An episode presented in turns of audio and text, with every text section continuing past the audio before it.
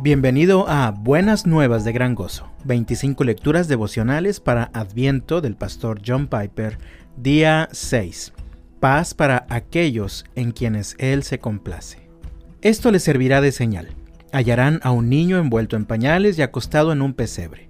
De repente apareció con el ángel una multitud de los ejércitos celestiales, alabando a Dios y diciendo, Gloria a Dios en las alturas y en la tierra paz entre los hombres en quienes Él se complace.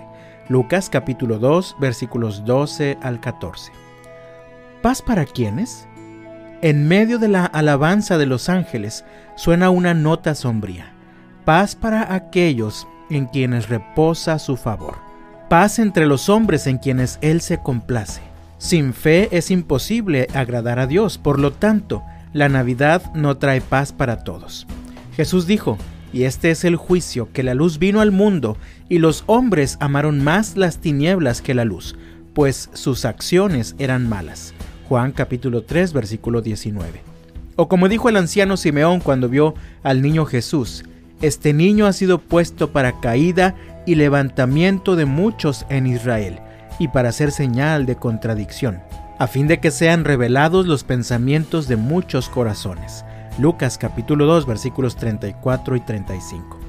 Oh, cuántas personas esperan una Navidad desolada y fría y no logran ver más que eso, señal de contradicción. A lo suyo vino y los suyos no lo recibieron, pero a todos los que lo recibieron les dio el derecho de llegar a ser hijos de Dios, es decir, a los que creen en su nombre. Juan capítulo 1 versículos 11 y 12. Jesús se dirigía solo a sus discípulos cuando dijo, La paz les dejo, mi paz les doy. No se la doy a ustedes como el mundo la da. No se turbe su corazón ni tengan miedo. Juan capítulo 14, versículo 27. Las personas que disfrutan de la paz de Dios que sobrepasa todo entendimiento son las mismas que dan a conocer sus peticiones delante de Dios en toda oración y ruego, según Filipenses capítulo 4 versículos 6 y 7. La llave que abre el cofre del tesoro de la paz de Dios es la fe en las promesas de Dios. Por eso es que Pablo ora así. El Dios de la esperanza los llene de todo gozo y paz en el creer. Romanos capítulo 15 versículo 13.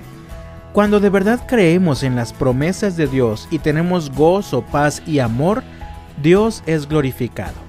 Gloria a Dios en las alturas y en la tierra paz entre los hombres en quienes Él se complace. Todos, de toda tribu, lengua, pueblo y nación, los que creen.